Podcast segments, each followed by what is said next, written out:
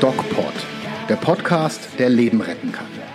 Mit Pablo Hagemeyer und Falk Stierkat. Präsentiert vom Medic Center Nürnberg. Ja, hallo Pablo, hallo Freunde. Hier ist der DocPod mit Doc Pablo. Doc. Ja, genau. Wir müssen dringend an unserem Ja. Intro arbeiten. Hi, hier ist Äh, Falk. ja, ja, ja. Wollen wir es nochmal versuchen? Ach komm, das war doch cool. Lassen wir es stehen. Echt? Ja, mal ein bisschen anders einsteigen. Okay, gut. Ist ja auch zu warm dafür. Pablo, der Grund, warum es dir nicht gut geht, ist nicht, weil es zu warm ist. Äh, ja, ich suchte ein Thema für den heutigen äh, Podcast. Mm, Und dann dachte ich an Kopfschmerzen. Erzähl, was ist los? Ich weiß auch nicht, also ich kann eigentlich ganz, äh, eigentlich mit Wärme gut umgehen. Ähm, aber ich glaube, dass ich gestern auf dem Münchner Filmfest äh, zu lange unterwegs war. Mil Münchner Filmfest. Äh, lass uns teilhaben. Bitte, das habe ich akustisch nicht verstanden. Lass uns bitte teilhaben. Warum warst Ja, du auf dem bin Münchner ich auch. Filmfest?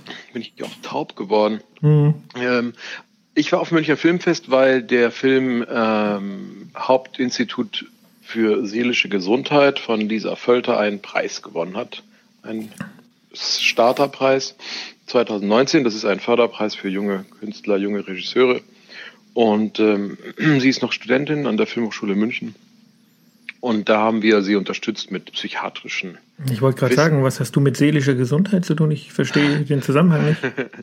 Ja, und wir haben da thematische Dinge, äh, äh, ja, also Tabus und, und brisante Dinge, die in der Psychiatrie stattfinden, die altgegenwärtig sind, wie die Psychosen, Anwendung von ja, Gewalt oder von zumindest Nachhaltigkeit im Sinne von ja, Willen der Patienten ein bisschen führen, damit die Patienten sich in die Therapie fügen. Das ist ja alles etwas schwierig und natürlich durch Gesetze und Regeln geregelt, aber es gibt immer noch die Gewalt und die, das Leiden der Patienten und das, ja, das haben wir thematisiert oder das hatte Lisa thematisiert in ihrem Film und so gut gemacht, dass sie gleich einen Preis dafür bekommen hat. Wo kann man sich den anhören? Anhören kann man sich den Film in einem äh, Kino. Oder Ähm, ansehen? Ja, man, man sieht sich einen Film an. Genau. Man hört ihn sich nicht an. Ja, aber die, äh, das, der Film ist noch nicht gelaufen. Also die, die äh, Lisa reicht das auf Festivals ein, weltweit. Und wenn das dann bei den großen Festivals nicht läuft, dann äh, geht's dann immer weiter runter äh, bis in die regionalen Filmfestivals. Irgendwann landet im Sinister, oder? Ja, es landet vielleicht, äh, also es gibt zum Beispiel hier im, im Oberbayerischen das Fünf-Seen-Filmfestival, das auch Kurzfilme zeigt. Das wäre dann eher ein kleines Festival. Große Festivals sind äh, ja international, also Amerika, ähm, Kanada. Dieses, dieses Ähm, Os. Oscar-Festival oder wie das heißt, ne? Oscar ist, äh, ja, das ist natürlich, das ist äh, Hollywood, das ist das Größte, aber es gibt Independent und kleine, in Anführungsstrichen, ähm, wo es auch laufen kann. Und da muss man ein bisschen warten, ob der Film ähm, abhebt oder eben nicht. Ähm, dass der jetzt nach Herstellung gleich einen Preis gekriegt hat, ist eigentlich ein gutes Zeichen. Cool. Lass uns mal über die Woche reden, Pablo. Was haben wir Schönes gemacht? Haben ein paar tolle Fotos auf äh, Instagram gepostet. Und zwar eins, wo du auf dem Filmfestival bist, das ist klar. Und eins, wo wir, wo man komische Dinge sieht, die aussieht, die, die, die aussehen wie Schokolade. Was um Ja. alles. Ich habe drunter geschrieben, was zur Hölle hat es damit auf sich? Ähm, Was ist das? was ist das? Möchtest du Licht ins Dunkel bringen, Pablo? Oder Die wollen wir noch ein Schokolade, Die wir bisschen, benutzt haben. Warten ein bisschen, genau, also was, wollen wir äh, einen, einen Cliffhanger machen? Cliffhanger machen. Also meine, meine Tochter, die Paula, die äh, leidenschaftliche Konditorin ist, Ach, hör auf. ähm, ja, die kocht, backt sehr gerne und Wie praktisch. Äh, hat eine Tradition in meiner Familie. Also mein, mein Urgroßvater und Großvater äh, waren Konditormeister. Mein Onkel ist es, glaube ich, auch, wenn ich recht Glaube ich. nichts glaube, sagen. mein Onkel ist Konditor. Genau, gelernter Konditor und ehemaliger Schuldirektor. Er hatte noch was anderes gelernt. Aber egal. Auf jeden Fall mh, haben wir für unseren DocPod TV lustige Speisen gebastelt, ähm, die zum Teil mit Insekten verfeinert sind.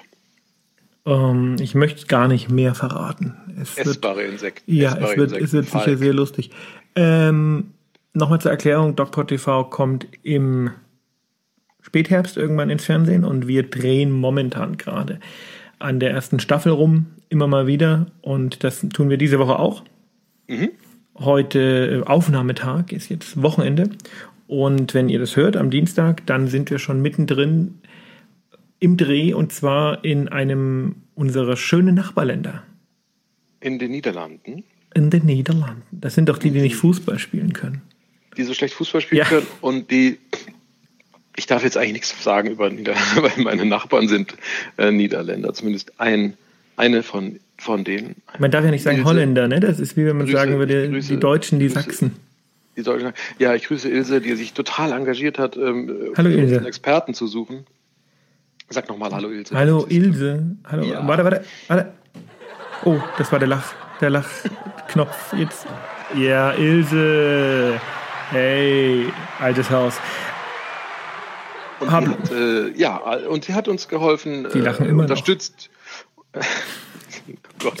So, die hat uns unterstützt, die Sachen zu äh, organisieren, so ein bisschen einen Experten zu suchen. Ähm, sie hat in ihrer Verwandtschaft äh, Politiker, die aber parallel habe ich da auch geguckt und wir haben äh, so einen Experten wir für unser Gespräch. wollen noch gar nicht verraten, in welche Richtung das gehen wird.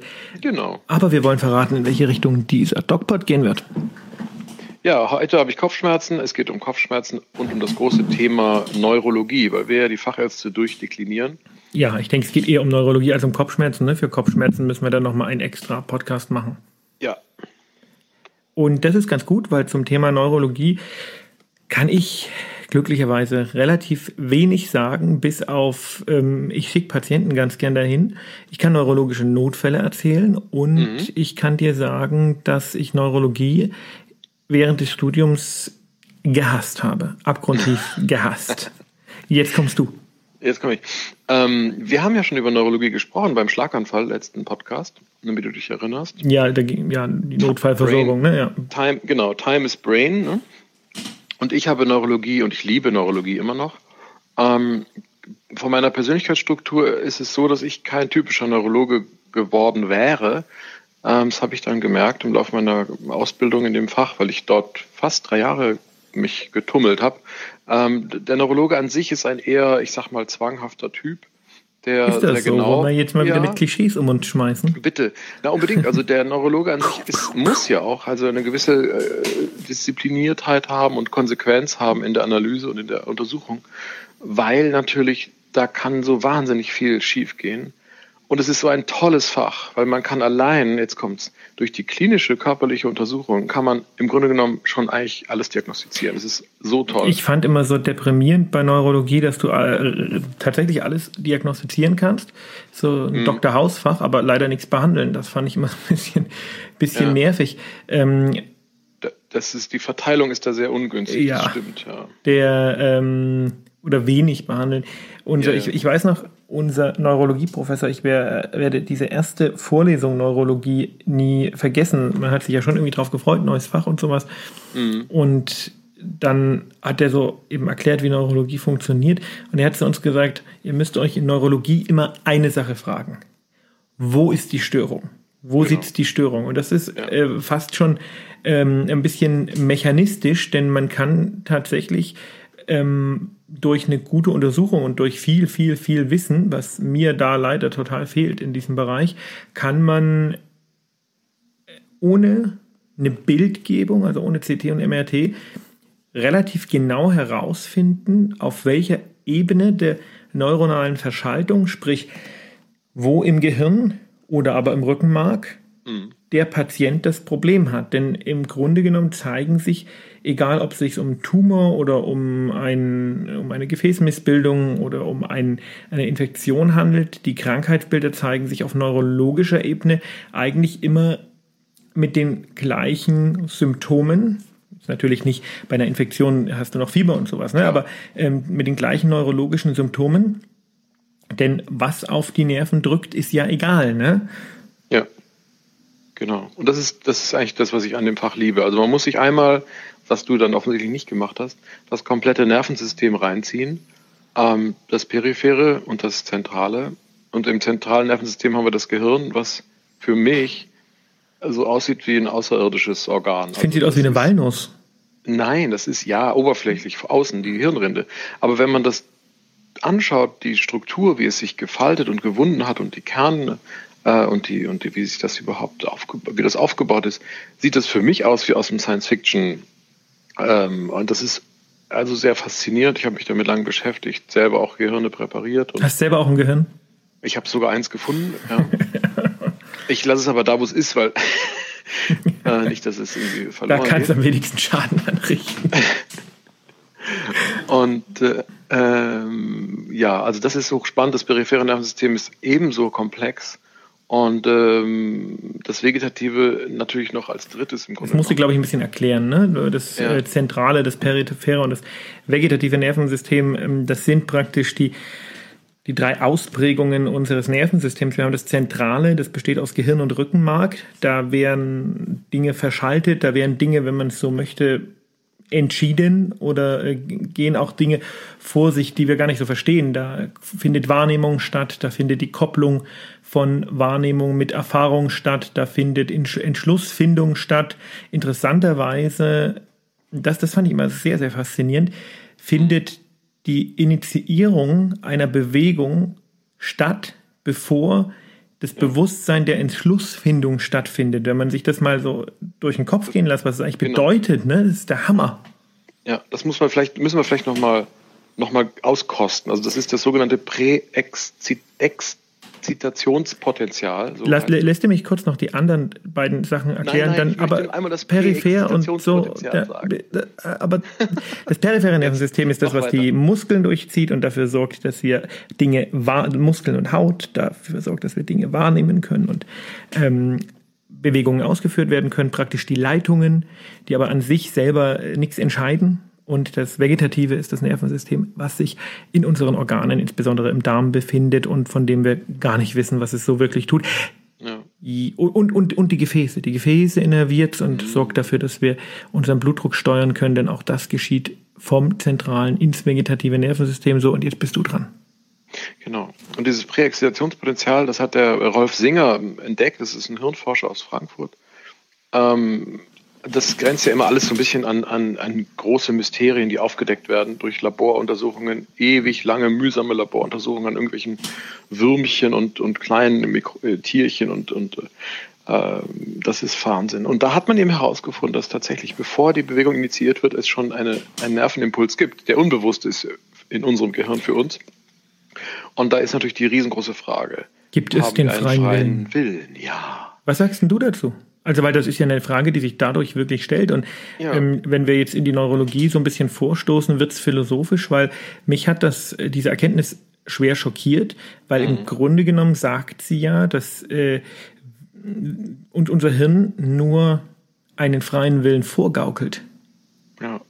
Krass. Wenn er bewusst wird, wenn er, wenn er bewusst wird. Und wir leben ja in einer, in einer Reizreaktion-Schleife im Grunde genommen. Ja? Also wir reagieren auf die äußeren Reize ähm, der Wahrnehmung. Das heißt, diese ganzen Informationen, die ins Gehirn reinströmen, die laufen über einen Kanal, werden dann verschaltet und nach vorne gespuckt quasi, nach vorne weitergeschaltet und vorne wird, die Reaktion prozessiert und dann wieder ausgespuckt. Das ist spannend, wo uns so eine ähm, wo uns so eine Diskussion über Neurologie hinführt. Das geht ja schon fast in Richtung Weltbild, weil ich meine, was wir jetzt ja. erzählen, ist ein sehr mechanistisches Weltbild. Ne? Ja. Es gibt Menschen, die glauben daran, dass da irgendwie mehr ist. Ähm, wie, wie, wie handhabst du es? Also glaubst du, dass wir tatsächlich mechanistisch reagieren und uns der freie Willen nur vorgegaukelt wird von unserem Hirn, damit wir vielleicht nicht verrückt werden?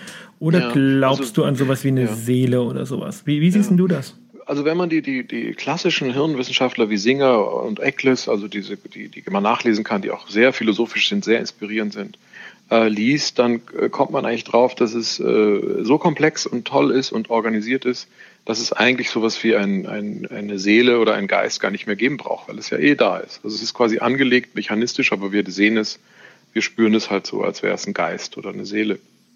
Ja, das aber ah. redest du dir jetzt ein bisschen raus mit, ne? Nee, nee, das ist jetzt die eine Seite der, der Grundlagenforscher, die das sagen und da braucht es eben keine Seele. Ich, ich mir, ich hab, ich bin da, hab da zwei verschiedene Meinungen, die ich mit denen ich zwei verschiedene Meinungen. Ja, Die eine sagt, wir andere, haben eine Seele, die andere sagt, wir haben keine Seele. Genau, genau. Und das andere das ist, ist ja was, was immer populär, was immer populär, die, die, die Sau, die durchs Dorf gejagt wird, dass man sagt, nur 10% unseres Gehirns wird benutzt. Ja. Das stimmt was ja nicht. Das ist ja einfach genau. falsch, ne? Genau. Das ist halt, wir können nur 10% unseres Gehirns bewusst kontrollieren. Weiß ich nicht, ich glaube, das stimmt, aber ähm, ich glaube, ähm, wir benutzen 100 Prozent und so. Das heißt, ich glaube, ich weiß, wir benutzen nicht 100 Prozent unseres Gehirns. Nicht alle. Nicht alle. Und es gibt Bereiche im Gehirn, die aber so dieser, die, dieser, ich sag mal, relativ direkten Schaltung von Reizreaktion nicht ganz folgen. Und diesen, diese quasi äh, Bereiche sind im Vordergehirn, Vorderhirn äh, und im, äh, lokalisiert und das ist so dieses assoziative Feld, wo man glaubt, dass da Wille und Persönlichkeit entsteht. Ne? Also wenn man das verletzt durch einen Unfall, passiert witzigerweise gar nichts. Also die Menschen sind motorisch und äh, von der Wahrnehmung her nicht gestört, äh, beziehungsweise ähm, kaum.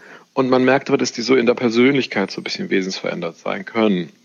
Und da vermutet man, dass dort sich sozusagen der Wille, die Seele, die Psyche des Menschen so ein bisschen äh, ja, wohnt, sage ich mal. Aber eigentlich ist es ein tatsächlich, das ist jetzt die neueste der neueste Scheiß, dass das ähm, alles ein riesengroßes Netzwerk ist, was quasi aus verschiedenen Punkten zugleich emergiert und dann so, so Art ähm, Felder entstehen, die alle einzelnen Punkte im Gehirn verbinden und daraus emergiert dann quasi eine, ein, ja, ein Programm oder eine Wahrnehmung. Äh, um, um, um das mal zusammenzufassen, du glaubst nicht an eine Seele. Also ich, ich, ich weiß nur, du würdest es gerne tun ich würde es gerne tun. Es ist eine schöne Geschichte, ähm, weil es ja letztlich auch Hoffnung gibt, dass es irgendwie weitergeht nach dem Tod.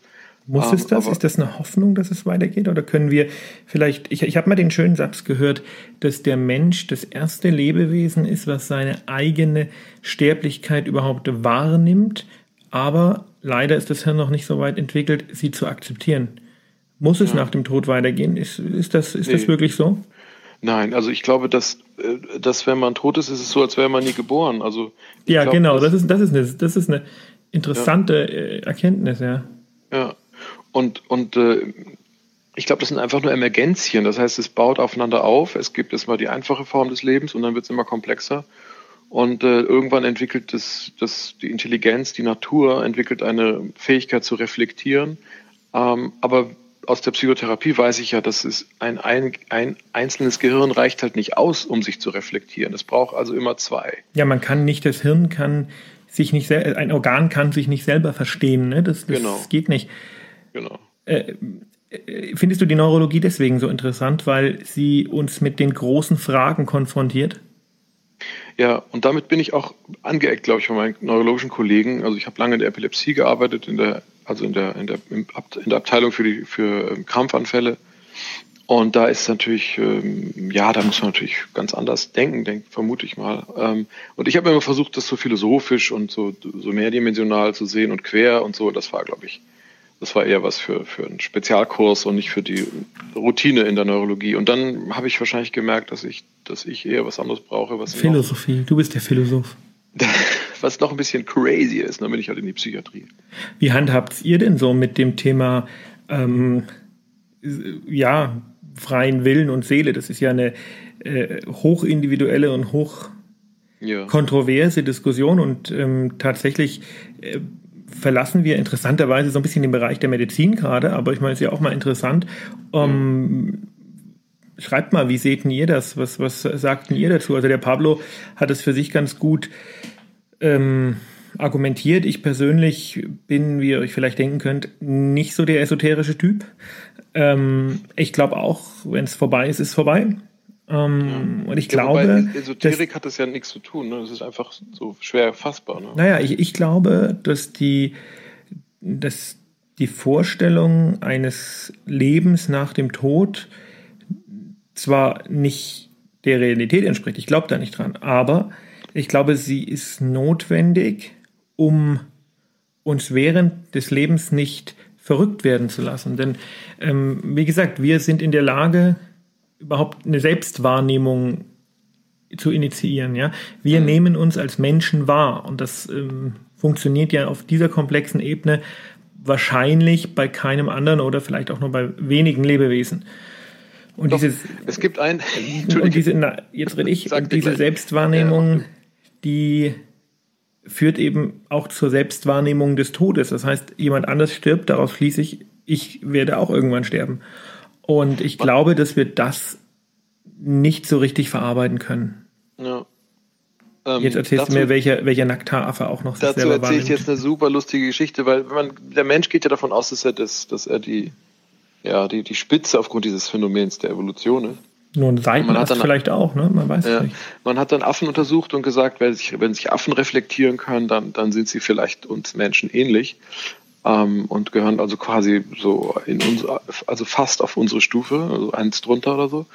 Äh, und das hat man experimentell gemacht mit einem Spiegel, also Affen, die sich im Spiegel angucken, die, die erkennen sich dann zum Teil, aber zum Teil auch nicht. Und, und äh, dann hat äh, irgendein Forscher seine Fische im Aquarium beobachtet und ist, da ist, äh, ich weiß nicht, ob da ein Spiegel reingerutscht ist oder ob er es wirklich gemacht hat. Und die Fische haben sich im Spiegel erkannt. Wie, wie hat er das gesehen? Haben die sich die Schuppen poliert oder? Die haben irgendwas gemacht, was typisch ist dafür, dass, dass man sich erkennt, keine Ahnung.